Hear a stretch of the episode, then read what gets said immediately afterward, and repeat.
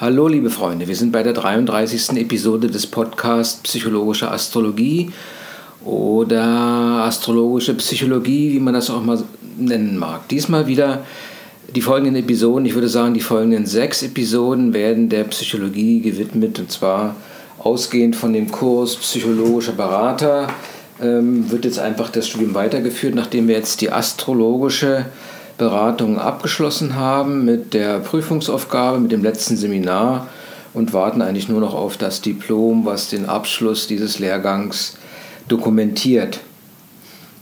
Ja, und jetzt muss halt der psychologische Berater noch abgeschlossen werden. Wir sind beim Studienbrief Nummer 13 angelangt.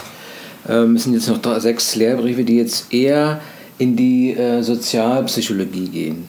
Und so werden wir uns in diesem Thema, in, diesem, in dieser Episode mit der Sozialpsychologie, mit den Grundlagen befassen und später etwas in die Details und in die Tiefe gehen. Es geht in der Sozialpsychologie äh, um die Beziehung des Individuums zu seinen Mitmenschen. So kann man das vielleicht ganz ähm, allgemein mal formulieren. Und zwar so wie der Mensch äh, handelt, und zwar im sozialen Kontext und seinen sozialen Bezügen. Natürlich wird dabei vor allem seine Entwicklung betrachtet, und zwar seine Entwicklung, äh, die aus, sich aus der Auseinandersetzung mit der Umwelt ergibt, aber auch aus seinen, seiner Fähigkeit und seiner, seinen Möglichkeiten, die Umwelt zu gestalten und als drittes Element natürlich, wie die Umwelt auf ihn aus, Auswirkungen hat. Was ist nun die soziale Umwelt? Die soziale Umwelt stellen die ähm, die Rahmenbedingungen ist von den Rahmenbedingungen gebildet, in denen sich das Individuum zurechtfinden muss und in die es eingebunden ist. Natürlich bringt die soziale Umwelt auch entsprechende Entscheidungen mit sich, die das Individuum fällen muss. Und ähm, da beginnt schon die knifflige Angelegenheit, weil es oftmals ähm, die Entscheidung von Einflussfaktoren bedingt werden und hier unterscheiden wir die personalen Einflussfaktoren, die situativen Einflussfaktoren. Beide haben ihre Berechtigung und äh, oftmals entscheidet man spontan, das wären die situativen Einflussfaktoren und personale Einflussfaktoren wären einfach, äh, wenn man schon etwas weiter darüber nachdenkt, über die Situation, was äh, eine gewisse Entscheidung, die man fällt, nach sich ziehen könnte. Und da wären wir bei der Abwägung, eine Abwägung, die im Moment stattfindet und natürlich ähm, der Entscheidung bringt zwischen, äh, ob es eine persönliche Entscheidung ist, die auf persönlichen Einflussfaktoren beruft oder situativen Einflussfaktoren beruft, die Abwägung immer zwischen zielgerichtetem Verhalten, also reflektierten und spontanem Verhalten. Die Sozialisierung, Sozialisierung oder Sozialisation in der Umwelt heißt nichts anderes als ein Hineinwachsen in die Gesellschaft und ist, wenn man so will, ein lebenslanger Prozess. Sie besteht darin, dass man Normen, die einem vorgegeben sind, einfach in sich, in sich aufnimmt, internalisiert und entsprechend sein Leben gestaltet. Der Sozialisierungsprozess ist geprägt von Lernen und äh, wird ähm, ähm, wird analysiert oder von, von den Wissenschaftlern entsprechend äh, beschrieben als äh, mithilfe von Lerntheorien, mithilfe von psychoanalytischen Theorien oder Rollentheorien. Bei der Lerntheorie handelt es sich um eine sehr verbreitete, wobei es hier ähm, praktisch Lernen aber etwas weiter gefasst wird als das einfache Lernen einer Sprache oder eines, eines Faches oder ähnliches. Es geht darum, dass Verhalten aufgebaut verändert oder gelöscht werden kann.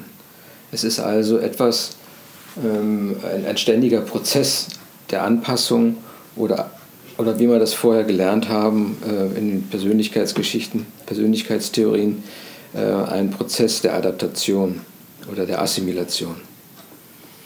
Hinzu kommt, dass jetzt äh, da zwei, zwei allgemeine äh, Varianten des, des Lernens stattfinden können. Einmal die Konditionierung, dann die Modell- oder das Beobachtungslernen. Beobachtungslernen und Modelllernen basiert auf Beobachtung und Nachahmung. So wie es meine Eltern machen, so werde ich es auch machen sicherlich. Und bei der Konditionierung gibt es halt die beiden Varianten, dass man die klassische hat nach Pavlov. Man sieht das Hundemodell, es klingelt, der Hund hat, äh, bildet den Speichel und bekommt sein, sein Essen sozusagen. Das wäre das klassische Modell, das operante Modell nach Skimmer.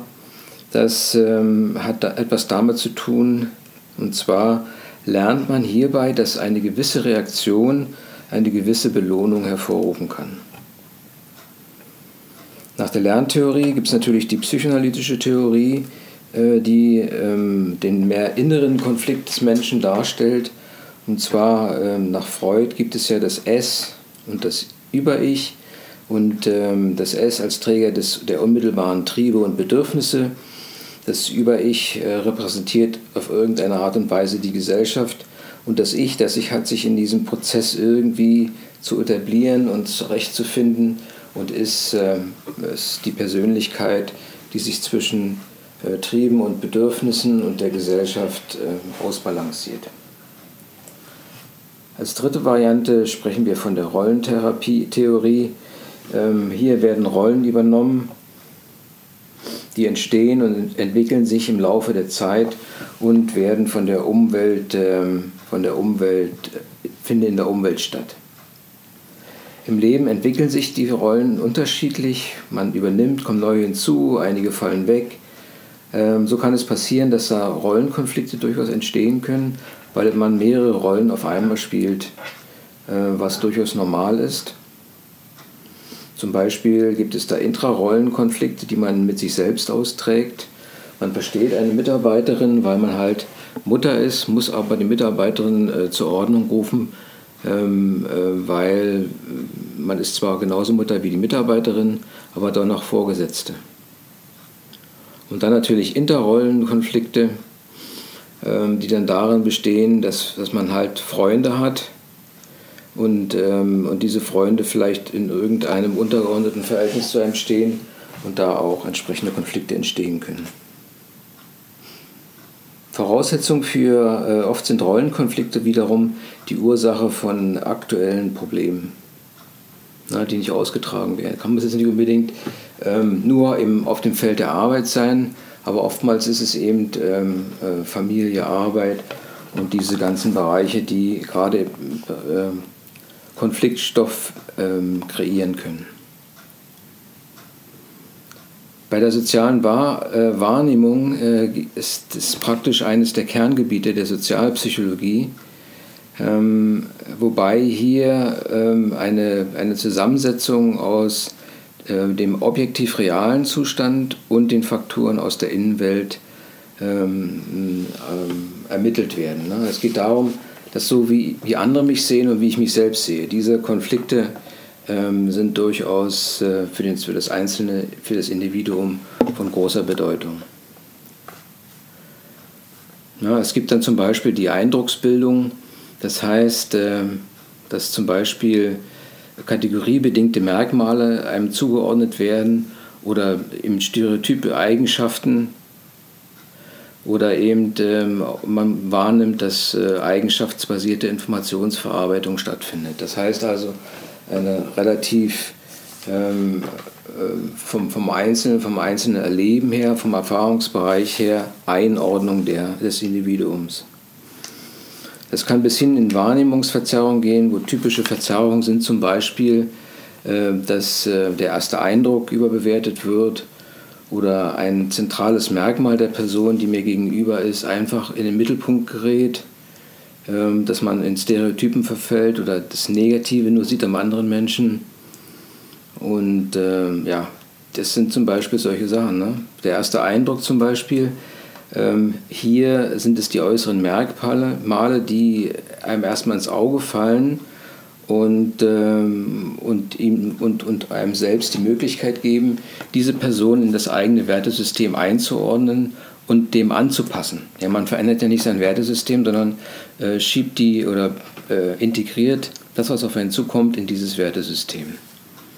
Und so kann es dazu kommen, dass ein zentrales Merkmal, was dann da im ersten Augenblick aufgefallen ist, in den Mittelpunkt gerät und ähm, dass von diesem Merkmal äh, ausgehend die gesamte Person ähm, gewisse, im gewissen Sinne gefiltert wird oder die ein, weiteren Eindrücke über diese Person gefiltert und ausgerichtet werden. Bei dem Halo-Effekt äh, geht es darum, dass die Umwelt vereinfacht wird, äh, um in ihr zurechtzukommen. Das heißt, ein äußeres Merkmal beeinflusst die Wahrnehmung unterschiedlich. Stereotypisierung ähm, geht es darum, dass ein Individuum einer Gruppe zugeordnet wird und dann die Gruppeneigenschaften dieser Person wiederum zugeordnet werden. Dieses Bild wiederum großen sozialen Sprengstoff, äh, wenn halt äh, gewisse Eigenschaften, und da ist am, vor allem in den sozialen Medien ist dort eine Bewegung, wo man sagt, okay, sind nicht alle Menschen gleich, jeder ist anders und hat auch ein bisschen seine, seine Individualität, auch wenn er jetzt zu einer anderen Religion oder Hautfarbe uns gehört oder eine andere Hautfarbe hat oder ähnliches. Die Negativverzerrung ähm, hier geht es darum, dass, dass die negative Komponente, die einem vielleicht aufgefallen ist, äh, in den Vordergrund rückt und dominiert, ähm, wobei das, äh, das Positive, was man halt sieht, die werden dann eben äh, gleichzeitig ausgefiltert. Ja. Der nächste Schritt wäre dann in das, die Self-Fulfilling Prophecy, äh, wo man halt äh, auch mit Vorurteilen rangeht, Schwierigkeiten ähm, die Schwierigkeit besteht eben darin, vorurteilsfrei an jemanden heranzugehen. Es ist schwierig, äh, ein einmal gefälltes Urteil wieder zu revidieren in dieser, in dieser Situation. Eine ganz wichtige Komponente in der Sozialpsychologie sind die Einstellungen, ähm, Einstellungsänderungen und das Verhalten, was damit zusammenhängt wobei Einstellungen äh, darauf beruhen, dass subjektiv bewertet wird, ähm, äh, ein, eine subjektive Bewertung stattfindet. Ne? Ähm, das kann ein äh, diese subjektive Bewertung hat einen kognitiven Anteil, der aus Überzeugungen besteht, die sich wiederum aus Wissen über die Eigenschaften eines gewissen Objekts oder Subjekts gebildet haben. Und neben dem kognitiven Anteil gibt es einen affektiven Anteil, ähm, der äh, mit Emotionen zusammenhängt, äh, die das äh, entsprechende Objekt hervorruft. Verhaltensbezogener Anteil gehört ebenfalls dazu. Das ist mehr situativ und vom Verhalten bedingt. Einstellungsänderungen sind sehr schwierig. Man versucht es halt immer wieder. Aber Einstellungen sind eben dem Menschen mitgegeben und haben sich herausgebildet zu einem sehr frühen Zeitpunkt und haben eben auch in der menschlichen Entwicklung eine wichtige Funktion. Denn sie sind Richtlinien für das Verhalten und ähm, ähm, helfen einfach neu auftretende Anforderungen schnell, schnell zu bewältigen oder auf sie zu reagieren. Sie haben verschiedene Funktionen, vier verschiedene Funktionen. Auf der einen Seite die Anpassungsfunktion. Sie dienen als Mittel äh, zur Zielerreichung und ähm, ähm, auch um äh, affektive Assoziationen entsprechend ähm, zu, äh, zu neutralisieren oder einfach wahrzunehmen. Sie haben eine gewisse Verteidigungsfunktion der eigenen Persönlichkeit des Ichs.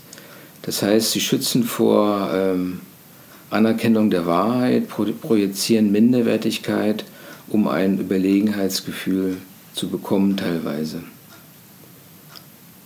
Ähm, Sie sind immer wieder Ausdruck, ähm, ähm, auch die Einstellungen haben einen gewissen Ausdruck und zwar definieren sie ähm, das Selbstbild und die nehmen die, äh, die Informationen werden aufgenommen und halt in das Selbstbild eingefügt. Außerdem als vierte Information haben sie eine Wissensfunktion und denn sie bilden äh, den Bezugsrahmen zum Verstehen der Welt. Das heißt also, Einstellungen ermöglichen ähm, die das Zurechtfinden in der sozialen Umgebung. Sie erleichtern das Handeln, vermitteln das Gefühl von Kompetenz und strukturieren die Wahrnehmungen. Außerdem helfen sie bei der Identitätsbildung.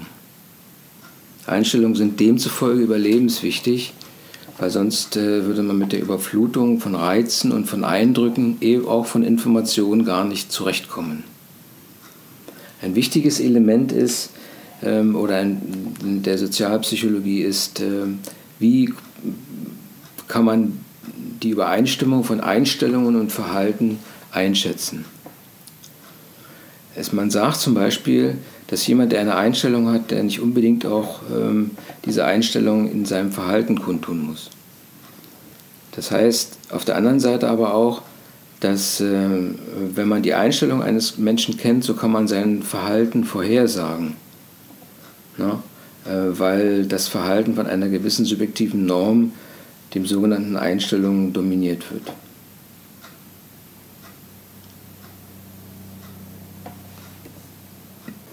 Wie können nun Einstellungen geändert werden? Einstellungen können durch Einflussnahme geändert werden, ähm, aber folgende Einstellungen lassen sich eigentlich nur schwer ändern. Einstellungen, die in der Kindheit entwickelt wurden, äh, bei Einstellungen, die bei der Befriedigung wichtiger Bedürfnisse hilfreich sind, ein sehr interessantes Thema, und Einstellungen, äh, die Teil wichtiger Persönlichkeitsmerkmale sind. Das, wenn man das Verhalten ändern möchte, müsste man erst die Einstellung ändern. Zum Beispiel Vorurteile abbauen und, ähm, und einfach dann ähm, zum Beispiel, wenn man Vorurteile einer gewissen, gegenüber einer gewissen Gruppe von Menschen hat, dann heißt es zum Beispiel, äh, wenigstens mal mit dieser Gruppe Kontakt aufzunehmen. Ja, und dann kann es eventuell zu einer kommunikativen äh, oder auf Kommunikation, Kommunikation basierten Überzeugung kommen. Der Änderungsprozess von Einstellungen durchläuft verschiedene Phasen, die beschrieben wurden. Und zwar muss erstmal ein gewisses Interesse da sein, eine gewisse Aufmerksamkeit. Derjenige muss bereit sein, Informationen aufzunehmen, die äh, bei, zu einer Einstellungsänderung helfen könnten. Äh, und wenn er dann in der Lage ist, diese Informationen anders zu bewerten, als seine Einstellung es vorgeben würde, dann ist eine Änderung möglich. Ähm, es musste gewährleistet werden, dass diese, dass diese Situation, diese beginnende Einstellungsänderung auch zeitlich ähm, anhält und erst dann, wenn diese, wenn, dieses, wenn diese Einstellungsänderung sich konsolidiert hat, kann es eventuell zu einer Verhaltensänderung kommen. Das heißt also, Einstellung ist möglich, wenn eine grundsätzliche Bereitschaft vorhanden ist, Informationen aufzunehmen ähm, ähm, und äh, natürlich müssen die Informationen entsprechend glaubhaft, attraktiv und einen gewissen Einfluss oder Einfluss haben und mächtig sein. Die Informationen sollten beispielhaft sein und natürlich die ähm, in die alltägliche äh, Lebensumwelt der Person, die sich ändern soll, ähm, integrierbar sein. Ne? Und natürlich eine gewisse affektive Komponente haben. Sie dürfen nicht zu stark die Informationen von den Einstellungen und ihrer sozialen Umwelt abweichen. Weil wenn man dann halt versucht, mit diesen Informationen die Person, ähm, sage ich mal, zu bedrängen, dann kommt es zu dem Phänomen der äh, Reaktanz, die sich als aktiver oder passiver Widerstand ausdruckt, ausdrückt ähm, gegen, diese, gegen diese Einflussnahme. Es kann sogar dazu kommen bei dieser Reaktanz, dass die angegriffenen Einstellungen verstärkt werden, sich derjenige verhärtet und, äh, und, äh, und sich einfach wehrt gegen die Beeinflussungsversuche. Ein wichtiges Thema der Sozialpsychologie ist das prosoziale Verhalten. Als wichtigste Komponente hier muss beschrieben werden, dass es sich um ein freiwilliges Verhalten handelt, ohne dass man dazu verpflichtet ist, dass man dazu äh, letztendlich, das ist das prosoziale Verhalten. Ähm, das heißt also, anderes etwas gut, anderen etwas Gutes tun, Anteilnahme entgegenbringen, ähm, bei Schwierigkeiten unterstützen, beistehen und aus der Notlage helfen. Das erinnert mich sehr an die, an die äh, äh, zehn Gebote, die man hat und an die äh, Aktivitäten der Bois-Noir-Mini zum Beispiel, der Gutmänner, die entsprechend ähm, in Not geratene Menschen unterstützen. Natürlich erwartet derjenige, der ein prosoziales Verhalten hat, unbewusst vielleicht auch ähm, einen gewissen Gewinn aus dem prosozialen Verhalten. Ähm, ihm geht es vielleicht um die Stärkung seiner eigenen Einstellungen. Ähm, er fühlt eventuell, dass sein Selbstwertgefühl aufgewertet wird. Eine gewisse Dankbarkeit kann er vielleicht erwarten von den Leuten oder ähm, Anerkennung durch das soziale Umfeld. Und manchmal gibt es halt auch Gegenleistungen. Aber das sind erstmal Sachen, äh, die vorhanden sind, die erwartet werden. Und je nach ähm, Erziehung oder nach äh, familiären Umfeld ähm, äh, wird es eben entsprechend zum Tragen kommen.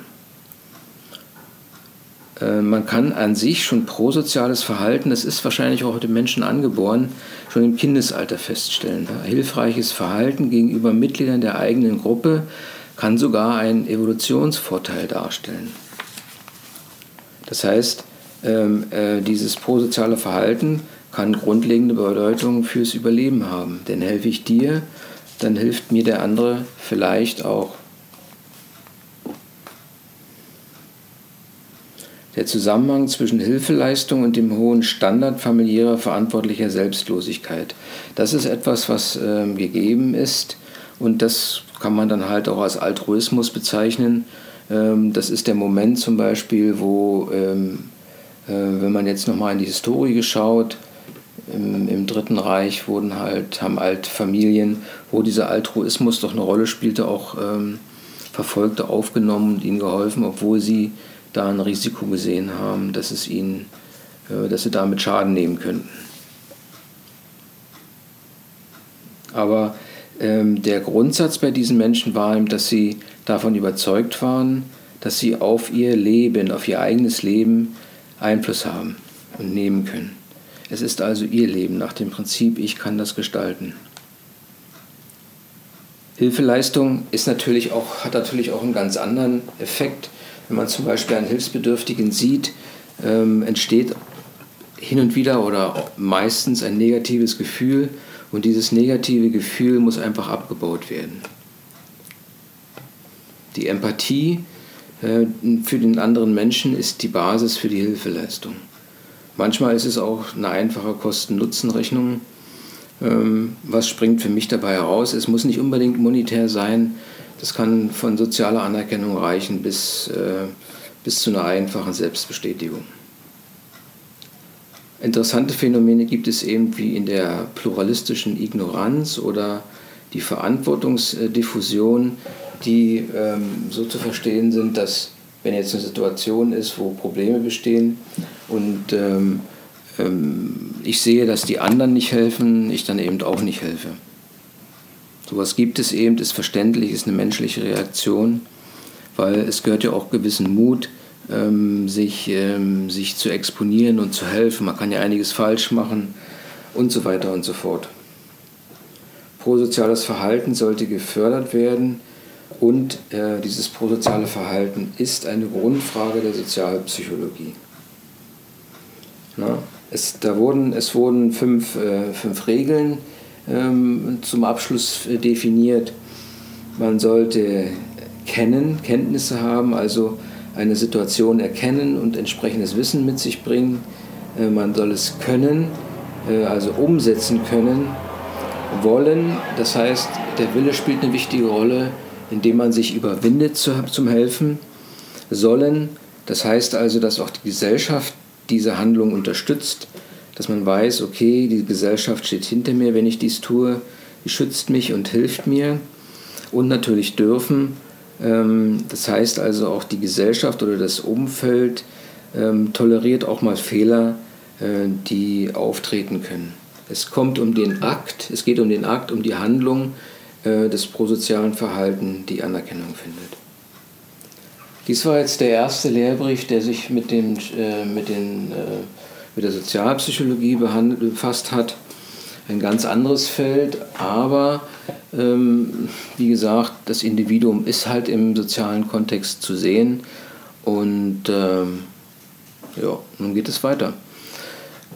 Das war jetzt die 33. Episode des Podcasts, der vielleicht immer noch seinen Namen sucht, aber ich habe das Gefühl, dass Psychologie und Astrologie doch immer mehr zusammenwachsen. Ich würde vielleicht sogar noch sagen, Psychologie, Astrologie und Religion ähm, scheinen sich da äh, zusammenzufinden und zu einem großen Konglomerat zu werden. Sicherlich auch die äh, Philosophie, letztendlich ist das Philosophie. Letztendlich ist das die moderne Philosophie, die Religion, Astrologie und Psychologie zusammenfügt. In diesem Sinne beende ich jetzt die 33. Episode. Danke, dass du mir zugehört hast. Vielleicht hast du auch einen Kommentar oder kannst einfach mal liken. Jo, darüber würde ich mich freuen. Keep it rocking. Be a good astrologist or psychologist as you want. Bye.